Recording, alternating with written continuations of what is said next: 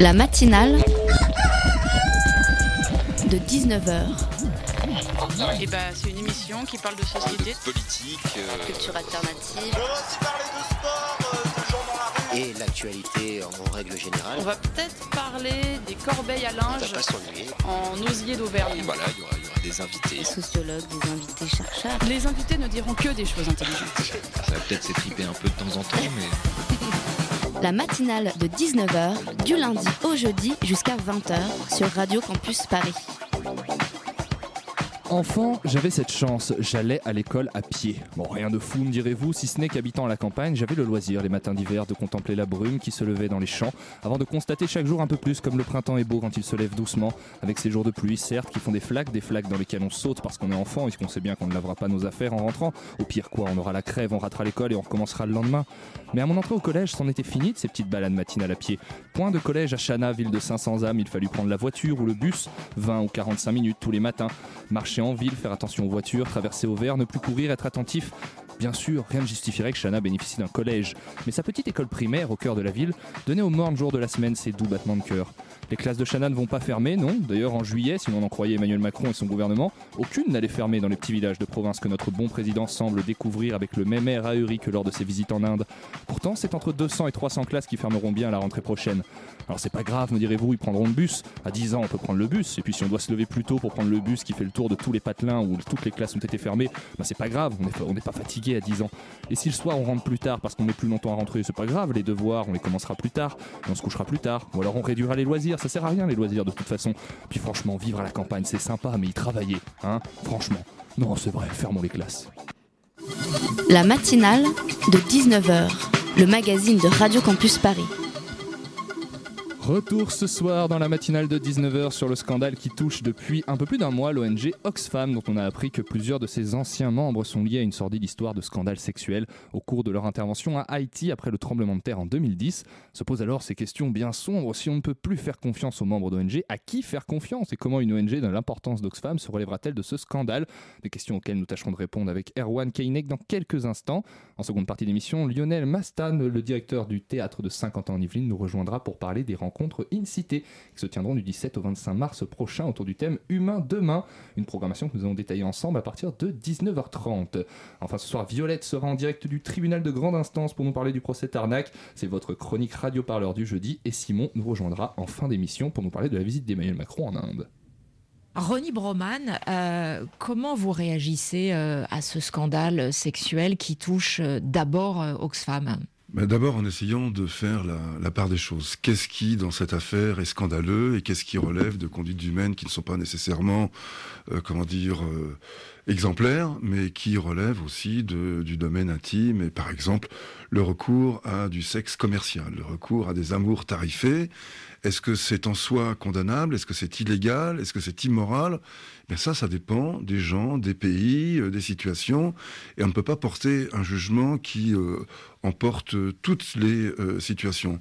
En Ce, revanche, ce- ce n'est pas ce que disent les anglo-saxons, qui ont quand même tendance à dire, à partir du moment où il y a un rapport de domination, ou par, par son poste à la tête d'une organisation très puissante sur le plan humanitaire, le fait d'avoir recours à des prostituées, euh, bon, l'enquête interne ensuite dira si réellement il y a eu des pressions, etc. Mais déjà, c'est déjà qualifié plus ou moins d'agression euh, sexuelle. Et surtout de, de l'argent qui provient de l'organisation elle-même. Euh, c'est pose euh, aussi un problème différent, celui de, du financement de ces, euh, oui, de- en- du recours en à ces prostituées. mais On entendait à l'instant Ronnie Broman qui ne finira jamais finalement sa phrase qui commence par en effet médecin et ancien président de Médecins sans frontières répondre aux questions d'Emmanuel Bastide dans l'émission 7 milliards de voisins sur RFI.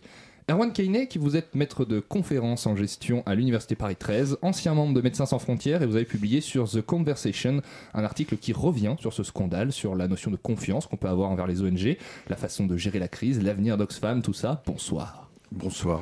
À mes côtés également dans ce studio pour mener cet entretien, Gabriel de la rédaction de Radio Campus Paris. Bonsoir Gabriel. Bonsoir. Alors Erwan, j'aimerais qu'on commence par euh, revenir sur les faits qui se sont déroulés en 2010. On est à Haïti. Euh, Oxfam intervient après le grand tremblement de terre qui a secoué Haïti.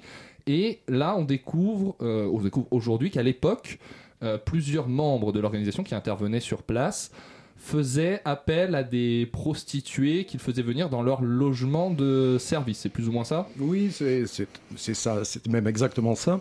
Disons que la presse britannique, je crois que l'article vient du Times, a sorti sept ans après les faits, euh, Mhm. ce qui est effectivement un peu étonnant. Mais on pourra en parler de ça Euh, aussi. oui, oui. euh, une affaire que, sur laquelle Oxfam avait enquêté en interne. Et euh, il s'agissait de révélations qui viennent d'ailleurs dont la source n'est pas tout à fait spécifiée, Mhm. mais révélations qui accusent d'abus et d'exploitation sexuelle un certain nombre des employés d'Oxfam en Haïti et de recours à la prostitution son directeur de mission. Euh, il y a également eu des allégations euh, non étayées euh, de, de même nature sur une mission du Tchad, au Tchad en 2006. Alors, abus et exploitation sexuelle, c'est la dénomination dans le rapport d'Oxfam. Ouais. On parle d'abus et d'exploitation sexuelle parce que, comme l'expliquait d'ailleurs ce, ce son qu'on a entendu en introduction, euh, dans Ronnie Broman dans, ce- dans cette interview, le fait de faire appel à des prostituées dans un pays où la, la population est dans une situation qui est terrifiante et n'a peut-être pas forcément toujours euh, beaucoup d'options pour s'en sortir, c'est ça qui place euh, les intervenants euh, dans une situation d'abus sexuel par rapport au fait d'avoir recours à la prostitution. Alors je suis un peu moins catégorique que cette définition le suggère parce que le rapport d'Oxfam dit que 5 ou 6 employés Oxfam se sont livrés à de l'exploitation et de l'abus sexuel. On ne sait pas exactement ce que ça recouvre. Mhm. Le rapport ne le dit pas. D'accord. Il y a cette accusation qui pèse sur les membres euh, qui ont été écoutés par l'organisation et dont le contrat de travail a ensuite été euh, euh, résilié. Voilà, parce que ce qu'on ce qu'on peut dire, du coup, pour clore ce- cette histoire sur ce qui s'est passé, c'est que à peu près un an plus tard, en 2011, euh, Oxfam, comme vous l'avez dit, fait une enquête interne, et Oui. donc on a trois personnes qui démissionnent et quatre qui sont, euh, qui sont licenciées. C'est exactement ça. Alors, le directeur de mission, ce qui est intéressant, c'est que la presse a focalisé sur le directeur de mission, en le livrant même d'une certaine manière en- vraiment en pâture à l'opinion publique. Mais j'ai regardé les charges qui pèsent sur le directeur de mission. Il n'y a pas abus et exploitation sexuelle. Il y a Mhm. recours à la prostitution.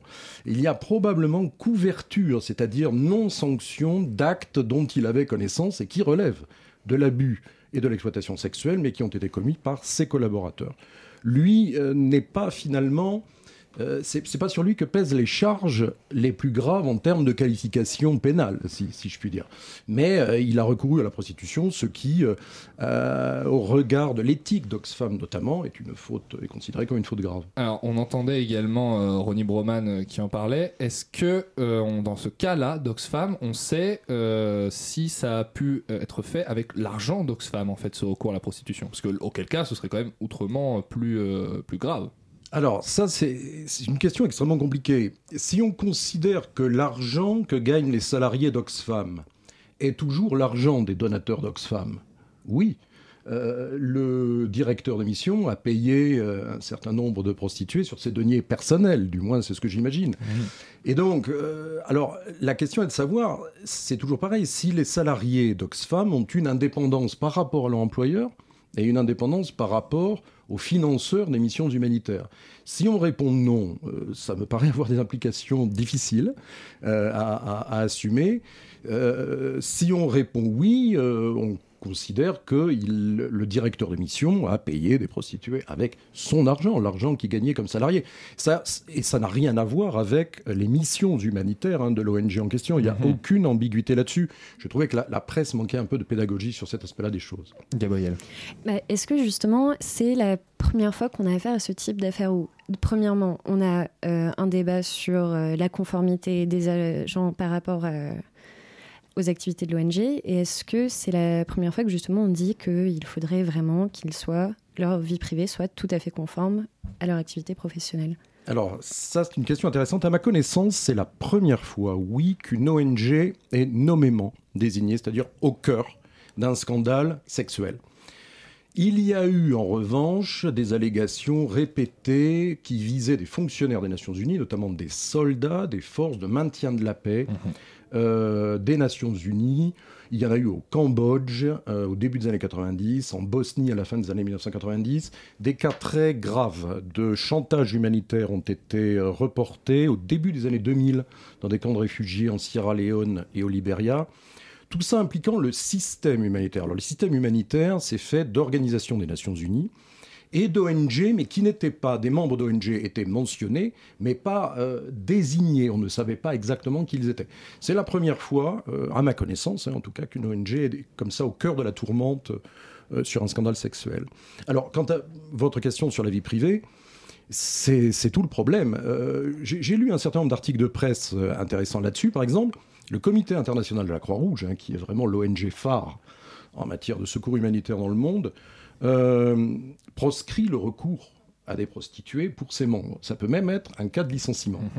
Et euh, ça pose pour moi un problème effectivement de séparation entre vie privée et vie publique, et même euh, en allant un peu loin dans la provocation, ça pose une question de clause abusive. C'est-à-dire, est-ce qu'un contrat de travail peut s'immiscer dans la vie privée d'un individu, même lorsque ses agissements sont euh, immoraux ou criminels? C'est une question à laquelle j'ai pas de réponse, hein, c'est une question de droit, mais euh, qui euh, effectivement euh, euh, questionne les ONG sur, sur l'emprise, je dirais, qu'ils ont sur, sur leurs membres. Euh, oui, parce que finalement, on peut pousser ce raisonnement encore plus loin sans aller jusqu'à parler de, pratiques illégales. Déjà, en plus, la législation varie en fonction des pays. Et qu'est-ce qui finalement euh, est immoral, j'ai envie de dire, dans le comportement d'une personne qui participe Je parle pas d'individus, euh, entre guillemets, euh, lambda, je parle de gens qui vont faire de l'humanitaire. On attend d'eux une espèce de devoir d'exemplarité, comme on en attend des sportifs de haut niveau qui représentent le, pays. On a eu ce débat avec l'équipe de France très souvent, comme on attend des artistes aussi également. Jusqu'où peut aller cette exigence-là? Est-ce que si moi demain je rentre à Oxfam et que je pars après le travail euh, boire quelques bières avec euh, mon argent personnel, c'est euh, c'est immoral? Alors, euh, ça, c'est- une excellente question. L'illégalité et le comportement illégal est normalement proscrit. Bien sûr. Et les arguments des ONG là-dessus euh, sont très clairs, c'est que ça menace euh, l'intégrité de la mission, ça menace la réputation de l'association, son crédit auprès des autorités locales. Donc, des comportements illégaux, par exemple conduire sous l'emprise du cannabis, euh, c'est pas tolérable. Les abus d'alcool, les abus, les abus de manière générale ne sont pas tolérés par ces associations. Idem pour tout ce qui est crime sexuel, abus, exploitation, viol, recours aux mineurs, on discute pas. hein, Il y a, y unanimité là-dessus. La zone grise, c'est ce recours à la prostitution dans un cadre privé. Ce qui est, à mon avis, reproché énormément au, directeur d'Oxfam, c'est le côté ostentatoire. C'est le fait d'avoir organisé euh, des parties fines ou en tout cas, bon, bref, des, sessions, on va le dire comme ça, dans la maison communautaire de l'ONG, c'est-à-dire là où vivent l'ensemble des gens et euh, là où tout le monde sait que les gens vivent. Le recours privé à la prostitution, à ce que j'ai lu, peu d'ONG le proscrivent, même si j'ai vu par voie de presse, je n'ai pas de confirmation autre que celle-là, que le Comité international de la Croix-Rouge et une organisation française qui s'appelle Solidarité internationale en proscrivaient le, le- le recours. Ce qui est immoral, une ONG a parfaitement le droit de considérer que quelque chose est immoral, que la prostitution l'est, hein, c'est une opinion tout à fait répandue. Est-ce qu'elle a le droit d'interdire à ses membres un comportement immoral C'est une question qu'il est extrêmement difficile de trancher. Parce que d'un côté, j'en termine là-dessus, euh, si notamment le, le membre est salarié, il a droit à une séparation, même légalement, hein, de sa vie avec euh, son statut de membre de l'organisation. S'il est volontaire ou adhérent, il est censé partager les valeurs de l'organisation, même s'il est salarié d'ailleurs, et son comportement immoral pose quand même un véritable problème. Un problème de représentation à l'étranger et un problème de fidélité à une éthique qu'il est quand même censé avoir épousée. Donc que ça pose problème, oui. Est-ce que le problème constitutif d'une faute qui devrait entraîner licenciement? À mon avis, il y a discussion là-dessus. Gabriel. Et concrètement, quel impact est-ce que ça peut avoir sur l'ONG ces problèmes d'éthique, justement? Parce que c'est une chose quand la transparence financière est mise en jeu ou des problèmes de gouvernance, mais là, on touche à quelque chose d'un peu plus qui touche à l'affect. Est-ce que ça, ça peut avoir des répercussions plus fortes? Et je voudrais euh, ajouter, puisqu'on marquera une pause dans quelques instants, j'aimerais qu'on parle en premier lieu de l'impact que ça pourrait avoir sur l'action d'Oxfam sur le terrain. On parlera de l'aspect financier après, ce que ça pourrait coûter à Oxfam, mais sur le terrain, le rapport avec euh, les populations sur place, euh, etc. Alors, comme c'est nouveau, on n'a pas énormément de recul là-dessus. On sait qu'Oxfam a, pour l'instant, payé un prix assez fort, hein, puisque le gouvernement britannique menace de lui re- retirer ses subventions. hein. Ça équivaut à entre 20 et 30 millions de livres sterling, si je me rappelle bien, donc c'est pas une pécadille. Et euh, 7000 donateurs lui auraient retiré, pour l'instant, son concours.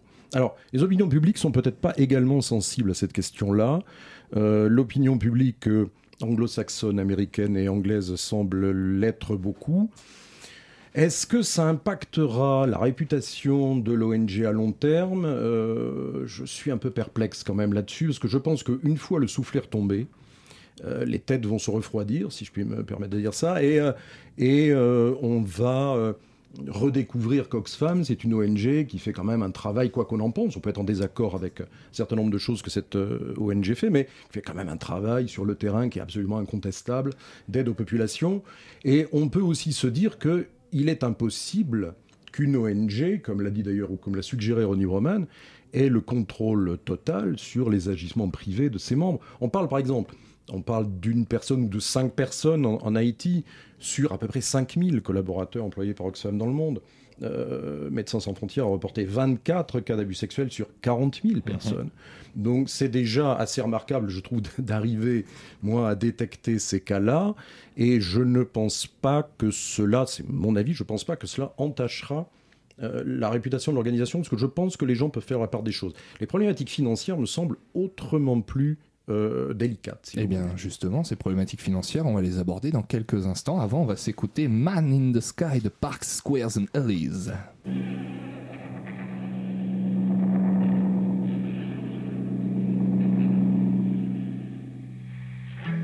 Miners floats in the darkness.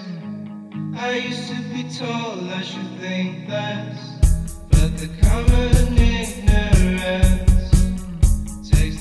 the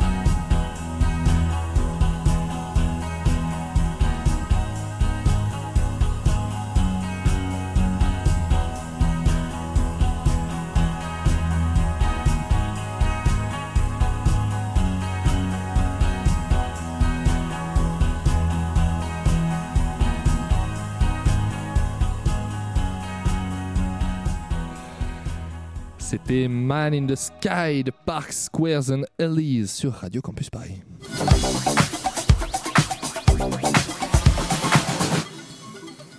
On est toujours dans la matinale de 19h avec Erwan Kainek, avec Gabriel également, pour parler du scandale qui touche Oxfam depuis euh, un peu plus d'un mois. Gabriel, tu avais une question? Oui, avant la pause musicale, on évoquait les problématiques financières que pouvait avoir ce scandale. Du coup, euh, quelles sont-elles, ces conséquences? Alors c'est encore un peu tôt pour, euh, on n'a pas le recul, hein, bien sûr, pour, pour être sûr de la perte que ça va occasionner. Si le gouvernement britannique donc concrétise sa menace de, de couper court au financement d'Oxfam, ça se traduira par une perte, donc on l'a dit, d'une trentaine 20, entre 20 et 40 euh, millions de livres sterling, hein, ce qui est quand même une somme considérable. Ça représenterait à peu près 10% du budget euh, annuel d'Oxfam Grande-Bretagne. Euh, quant aux donateurs, on, on annonce une perte de 7000. Alors, ce sont des organisations, ces très grandes ONG britanniques ou même françaises, qui ont des centaines de milliers de donateurs. Donc, en termes de pertes euh, purement quantitatives, c'est pas, euh, c'est pas tout à fait considérable, mais ça peut avoir un effet d'entrain qui peut impacter en tout cas l'exercice 2018. Alors ce sont des organisations qui ont quand même une réputation, des moyens de communication qui leur permettra de se refaire. Chaque organisation a des pertes de donateurs et compense ces pertes de donateurs par euh, de nouveaux recrutements. On sait qu'il y a un turnover qui est plus important qu'on ne le pense euh, généralement. Donc euh, je, ne pense pas, c'est mon pronostic, que la perte au niveau des dons privés sera considérable. J'ai l'impression, pour ma part, que les choses vont rentrer dans l'ordre une fois euh, la, poussée de fièvre, je dirais, euh, terminée.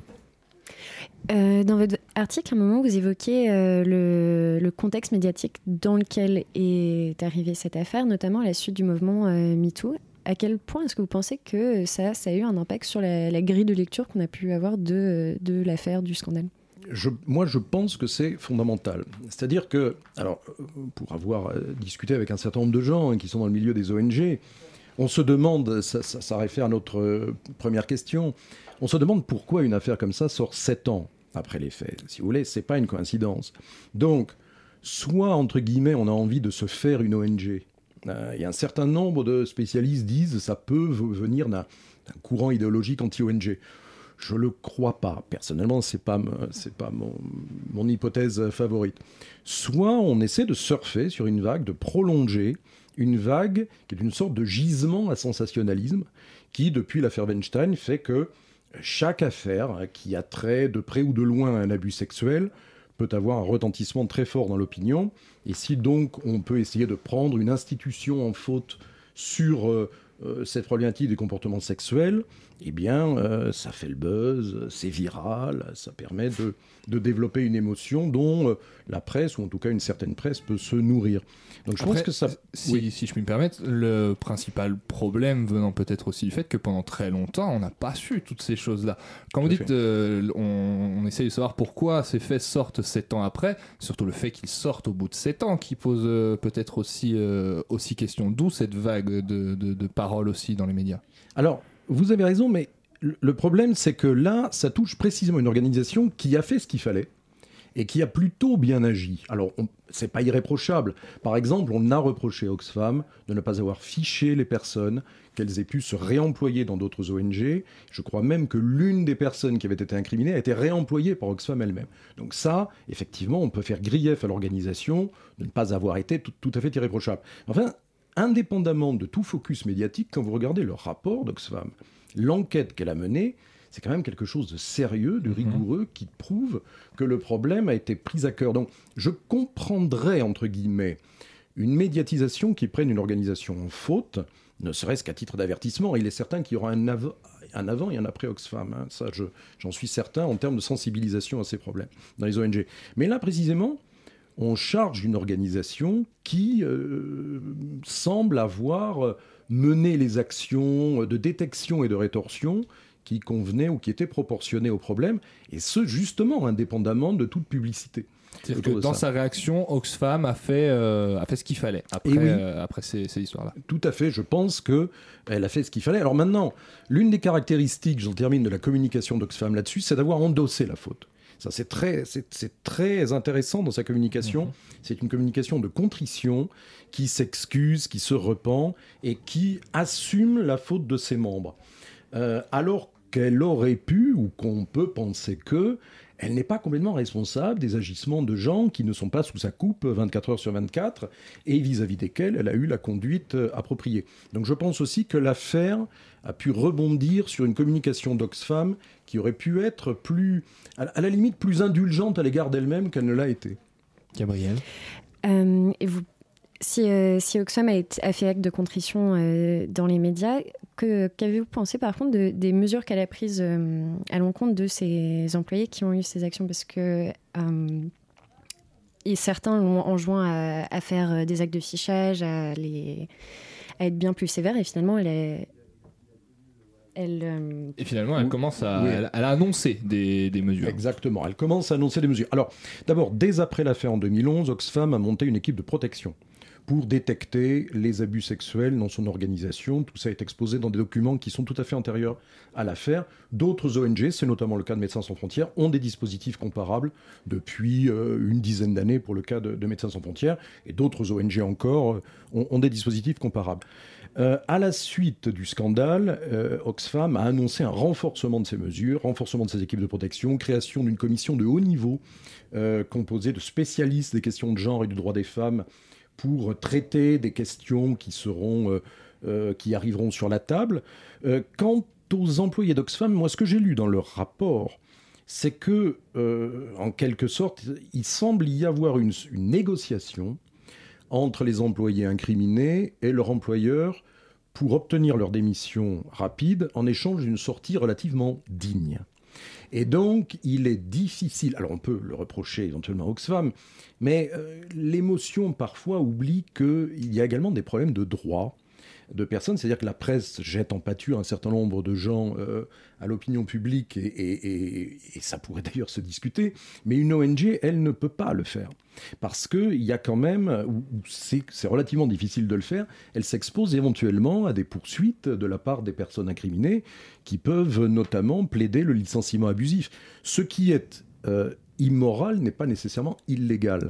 Et donc, euh, il y a là-dessus une frontière entre la moralité et la légalité euh, que euh, l'opinion publique ou la presse efface assez facilement, mais que dont les ONG, elles, sont quand même censées tenir compte. Ça, malheureusement, cette question de l'immoral face à l'illégal, je pense que nous n'aurons pas le temps de la traiter ce soir. Par contre, ce qui est intéressant, c'est l'éventuelle non-préparation des ONG dans de- à ces cas de figure, en fait, au fait de se retrouver face à des gens qui pourraient avoir des actes immoraux. Parce que naïvement, une ONG voit des membres arriver pour partir loin de chez eux, agir auprès de populations qui sont dans le besoin.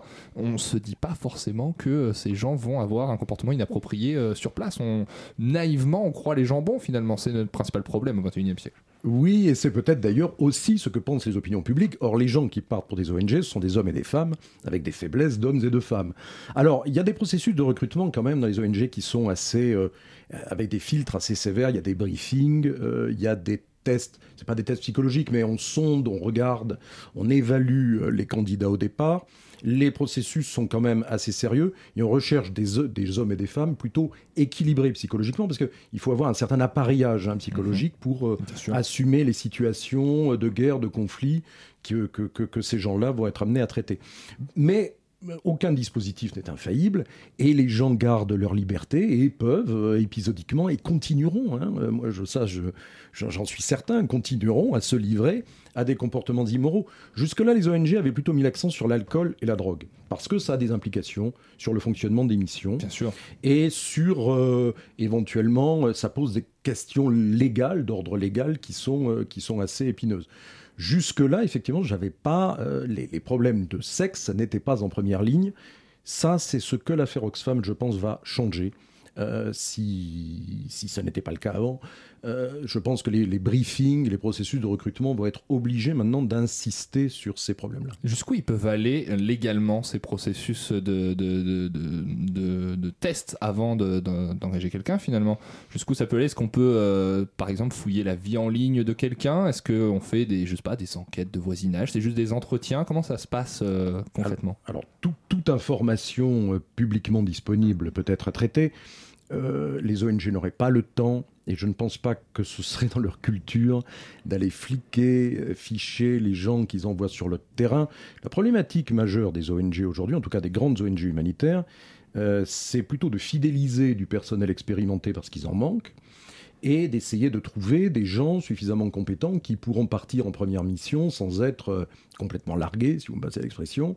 Donc, on va veiller à ce que les individus aient de bonnes motivations, aient l'armature psychologique qui convient, mais vous n'éviterez pas qu'un certain nombre de gens boivent trop, euh, fument autre chose que du tabac, et euh, se laisse aller euh, à des nourritures terrestres moralement coupables. Nous ne changerons pas l'être humain, c'est ce qu'on va retenir de ce sujet. Merci beaucoup Erwan Kainek d'avoir été avec nous dans la matinale. Je rappelle que vous avez publié un article sur le site The Opinion que vous pouvez toujours consulter, qui est fort intéressant.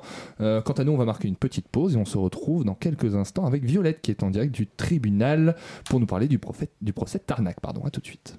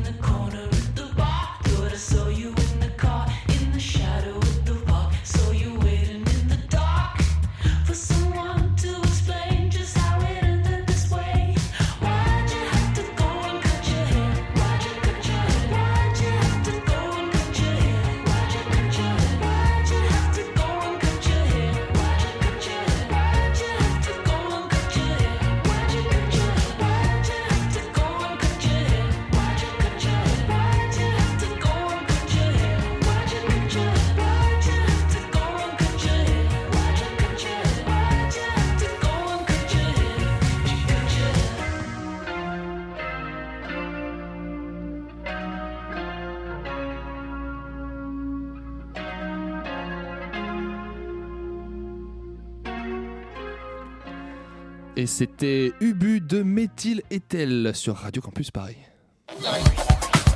La matinale de 19h, le magazine de Radio Campus Paris. Du lundi au jeudi jusqu'à 20h. On l'appelle le procès Tarnac, le procès de 8 individus accusés d'avoir dégradé une ligne TGV en 2008. Alors pour resituer ça un petit peu dans le contexte, on est en 2008, Brice Hortefeux est ministre de l'immigration, il rassemble à Vichy tous les ministres de l'Intérieur européen pour parler, pour parler d'immigration du coup. Euh, de grandes manifestations sont organisées en marge de ce rassemblement et quelques jours plus tard, euh, des lignes TGV sont dégradées. La police antiterroriste intervient alors dans une ferme de Tarnac, d'où le nom pour interpeller euh, ceux qui, selon eux, sont responsables de ces dégradations. Et Violette, tu es euh, avec nous sur place en direct du tribunal de grande instance. C'est le troisième jour du procès. Quelle est l'ambiance sur place? Bonsoir Erwan, écoute, euh, on peut dire que l'ambiance elle est tendue dehors, rieuse dedans. Euh, tendue hein, parce qu'il faut faire la queue, hein, un peu comme pour entrer dans un bus, il n'y aurait pas assez de place pour tout le monde. Du coup ça joue un peu des coudes, hein. il faut arriver au moins une heure en avance pour pouvoir espérer avoir une place dans ce tribunal. Alors dehors ça s'organise puisque les militants tournent, c'est-à-dire qu'ils ils sortent au bout de deux ou trois heures pour permettre à celles et ceux qui sont restés à la porte de pouvoir suivre au moins une partie euh, des débats. Euh, dedans, la salle est pleine, euh, pleine des soutiens du groupe dit de Tarnac. Donc le groupe de Tarnac, je ne sais pas si vous vous souvenez, c'était euh, Julien Coupa, Gildune Lévy, Mathieu Burnel et un certain nombre d'autres militants anarchistes qui avaient été euh, ciblés par euh, les services euh, de renseignement hein, bien avant ces histoires de, sabotage. Donc du coup, dans la salle, évidemment, je t'imagine bien que les bancs sont pleins de, euh, soutiens qui sont un peu partout d'ailleurs. Ils viennent de Tarnac, mais ils viennent aussi de Paris ou d'autres régions de France. Et ils sont extrêmement attentifs. Ils ne perdent pas une miette des paroles de Jérémy Assous. Jérémy Assous, c'est l'avocat de sept des mises en cause. hein. Ils sont euh, huit à être sur le, le banc des accusés, dont Julien Coupa et Gildune Lévy. Et il capte toute l'attention. hein, Cet avocat, il n'hésite pas à interrompre la présidente du tribunal, quitte à l'agacer, alors qu'elle est plutôt sympathique, elle essaye plutôt de calmer le jeu. Euh, bon, voilà, il euh, ridiculise aussi le procureur Olivier Christen. Et ce dernier, lui, il a bien du mal à résister au rire de la salle. Il sait que ce procès n'est pas seulement celui des prévenus, c'est aussi le procès d'une enquête mal ficelée, pleine d'incohérences. Et il est gêné, voilà, par euh, cette, euh, cette assemblée qui, qui est clairement co- contre lui. C'est pas facile hein, pour lui de défendre la parole des policiers et des enquêteurs judiciaires qui ont, euh, ficelé ce dossier justement. Bah ouais, on, est, on est sur un procès qui est très médiatisé où euh, les prévenus manient l'ironie euh, à merveille hein, de ce qu'on peut lire en tout cas un petit peu partout. Où en est aujourd'hui l'examen des faits? Quelle a été l'avancée du procès aujourd'hui? Oh là là, c'est tellement laborieux, Erwan, si tu savais. Euh, nous en sommes au troisième jour, hein, et en fait, on commence à rentrer dans le dur, c'est-à-dire sur l'examen des faits proprement dit, euh, retour en, en 2008, hein, puisque c'est euh, en novembre que des crochets en fer, il faut imaginer des sortes de, de fer à cheval euh, un peu, un peu pointus, euh, sont posés sur des caténaires de voies TGV entre le 26 octobre et le 8 novembre, en gros. hein. C'est une série d'actions qui sont visiblement coordonnées, hein, qui, qui avaient pour but de saboter l'alimentation électrique des trains en Ile-de-France, mais sans les faire dérailler. Et ça, c'est très important. De fait, ce sera la pagaille totale pour les TGV euh, le 8 novembre. Euh, Dans le langage SNCF, euh, 1117 minutes de retard. Donc en gros, c'est le bordel, en, résumé. Alors Monsieur Cher, hein, le représentant de la SNCF à la barre, euh, disait qu'effectivement, c'était une, journée noire. Et puis, il a longuement discuté de ce qui intéressait le tribunal aujourd'hui. C'est l'un des crochets celui de Duisy, en Seine-et-Marne, qui aurait été posé, en tout cas c'est ce dont on accuse Julien Coupa et Lévy, euh, sur euh, cette espèce de, de zone. Alors sur la photo aérienne, Duisy, c'est une voie de chemin de fer au milieu de rien, Mhm. fermée par des champs de part, de part euh, et d'autre.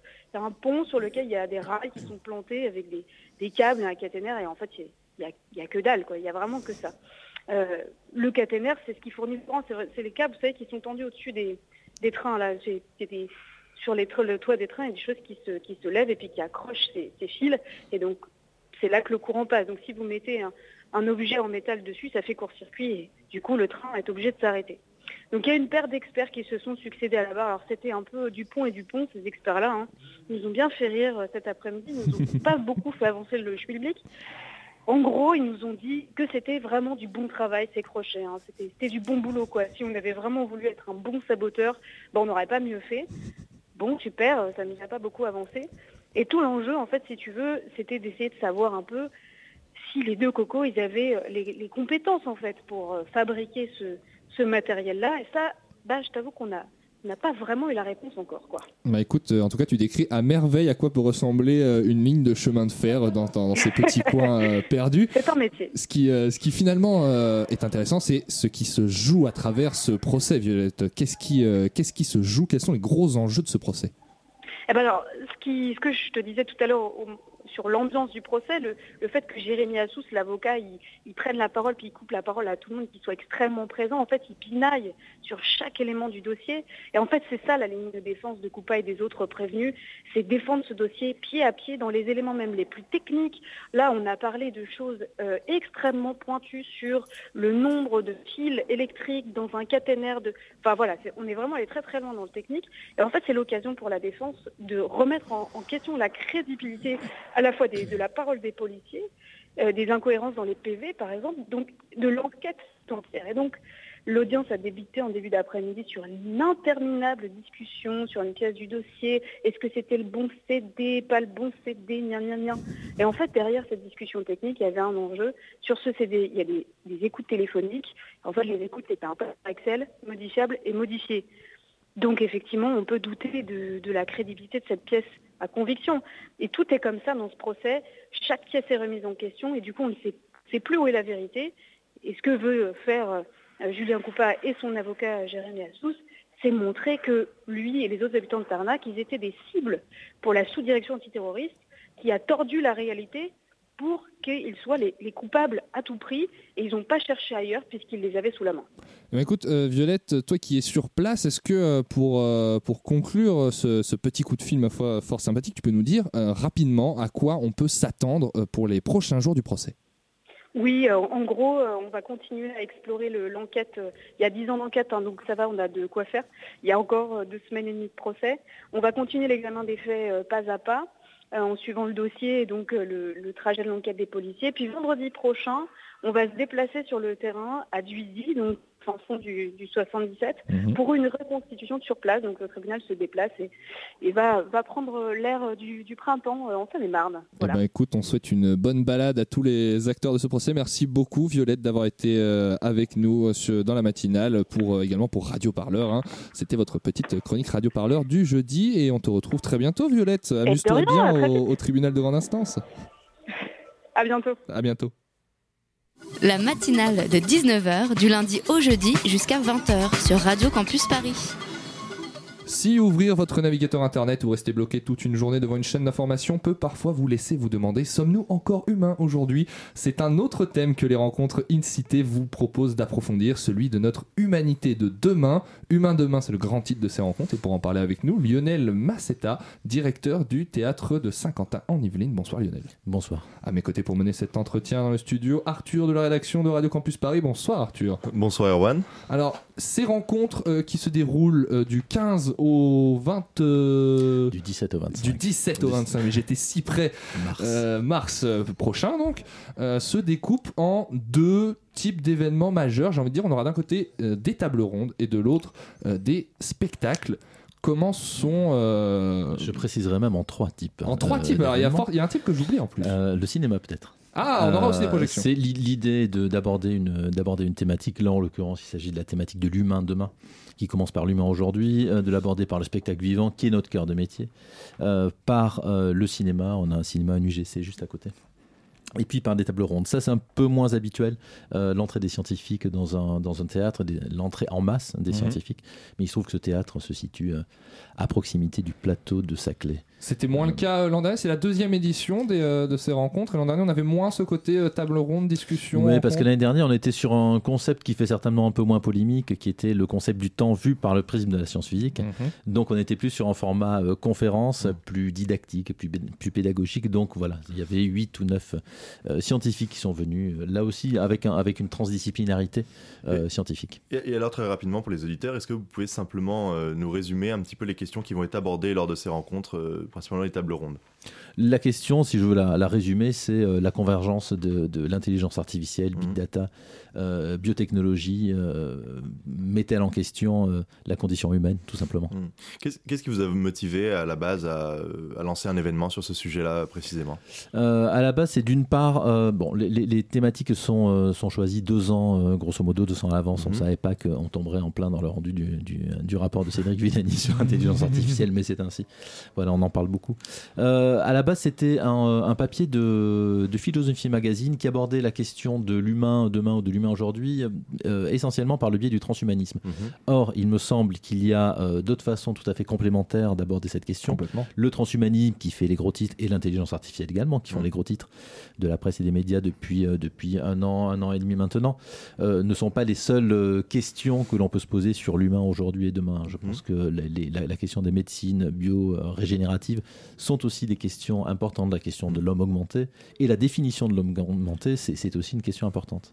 Alors justement, euh, dans, dans les thèmes abordés lors des tables rondes, donc euh, le, le transhumanisme, euh, l'homme augmenté, à quoi est-ce que ça fait référence dans le, dans le concret d'un point de vue très, euh, très, très simple? De façon très très simple, euh, lorsque vous portez une paire de lunettes, par Mhm. exemple, êtes-vous un homme augmenté ou n'êtes-vous pas un homme augmenté? Bonne question, C'est-à-dire ça. que ça, c'est une question. La nature vous parce a- que c'est en dehors de, de la personne. Oui, mais ça ne veut pas dire qu'une technologie invasive euh, soit tellement, euh, tellement différente d'une technologie qui ne l'est pas. Euh, mais en tout cas, on peut se poser la question, et c'est vrai que ça fait partie des questions, la, la- la question du retour à, à la normale et la question des technologies invasives. Sont-elles, sont-elles des facteurs de définition de l'homme augmenté?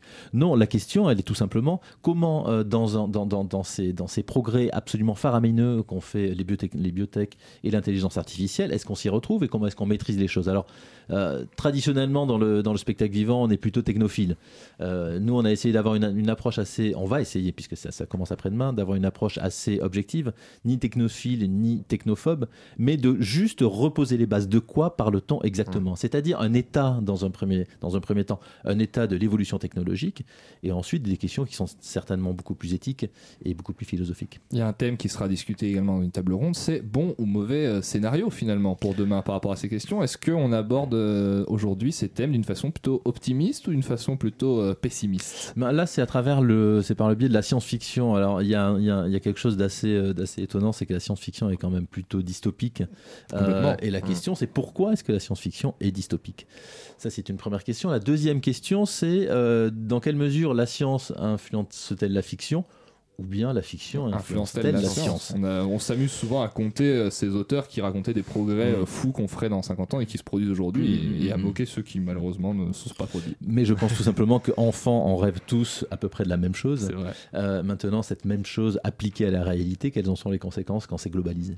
Arthur Euh, oui, eh bien moi, euh, donc euh, sur ce, sur cette, dans cette idée-là, est-ce que pour, vous- pour vous, qu'est-ce que ce serait donc les points euh, positifs les plus immédiats?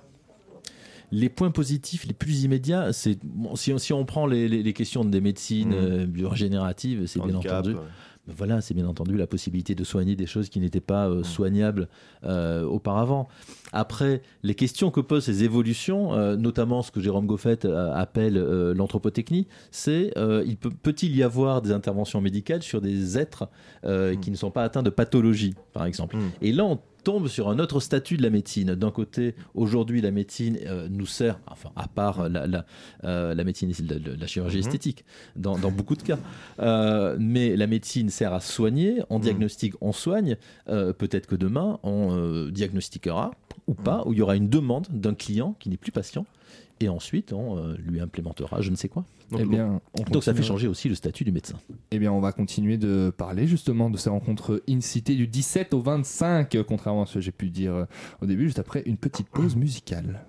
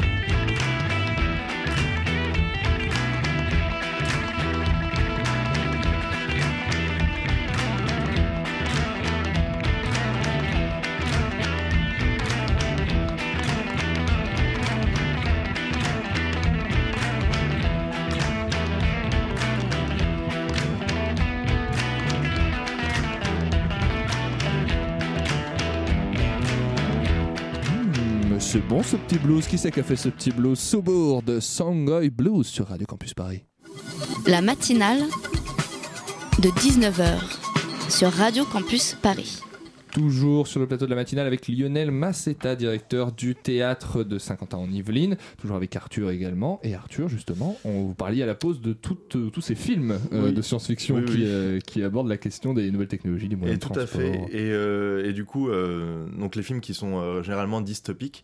Et justement, on a vu dans cette première partie plutôt les points positifs.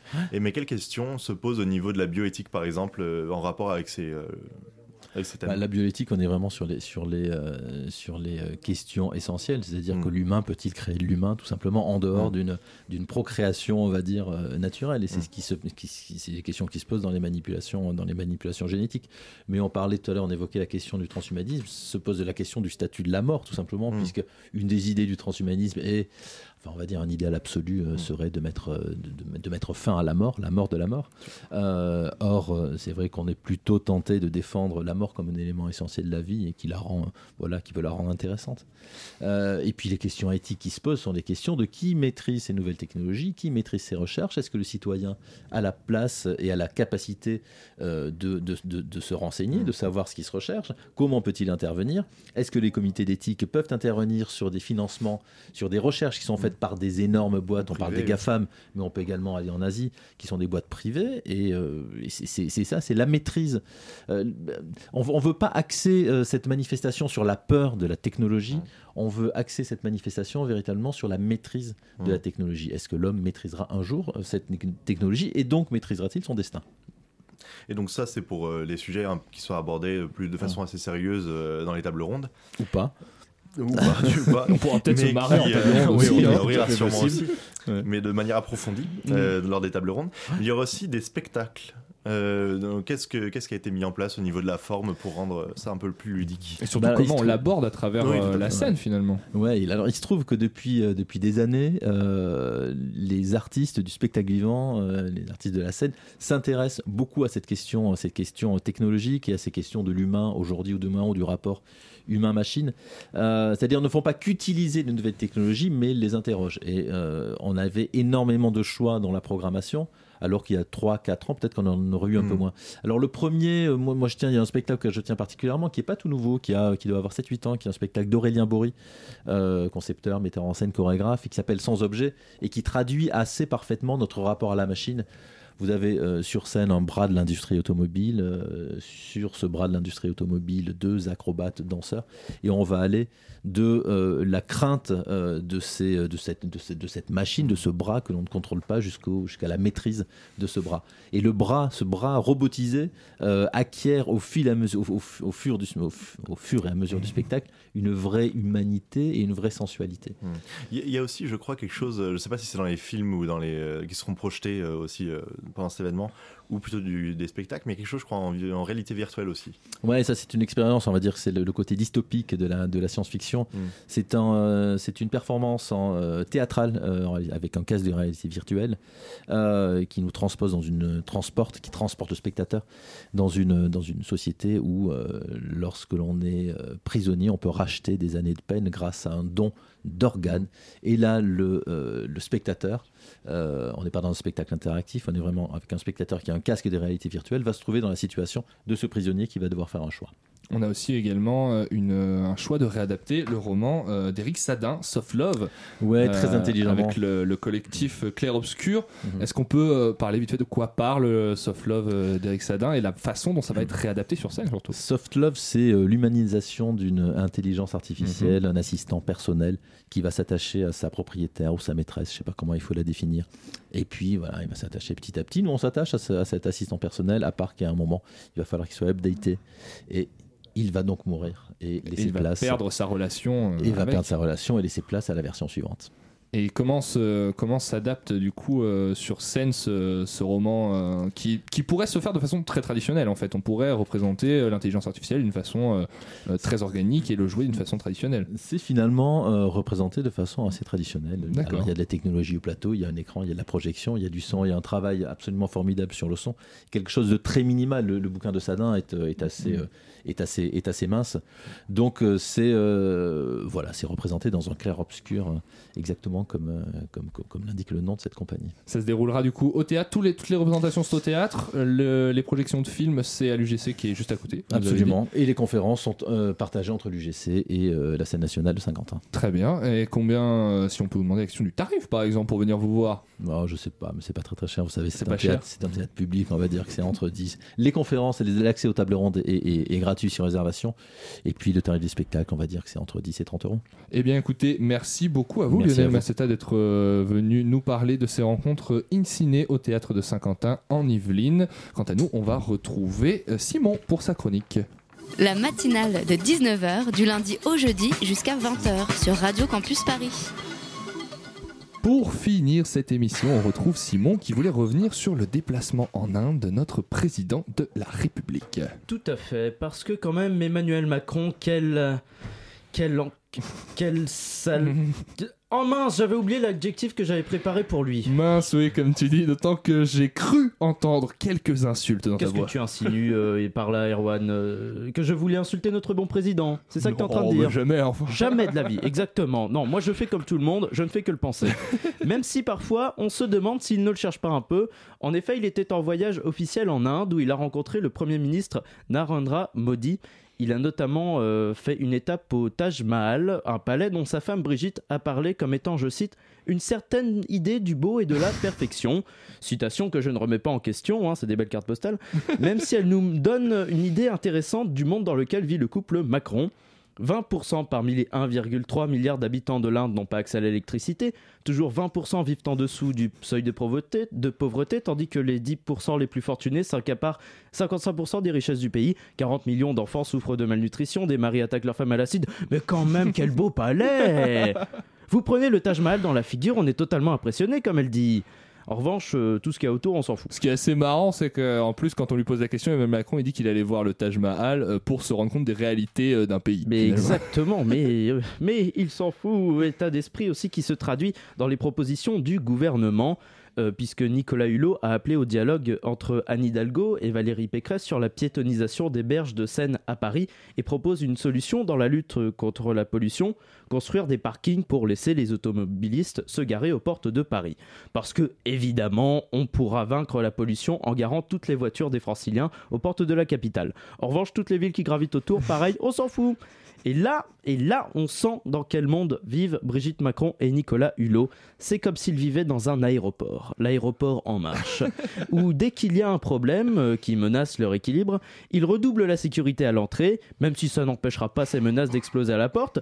Mais du moment que leur aéroport reste la vitrine toute propre de leur belle, leur- de leur belle famille sponsor des reportages de Paris Match. C'est bien connu, le nuage de pollution, c'est comme le nuage de Tchernobyl, il passe pas, il passe pas les frontières, il passera pas le Exactement, as Et tout tu, tu as peut-être euh, retenu un, un autre moment, euh, Simon, de, pendant ce déplacement au Taj Mahal. Comment t'as deviné?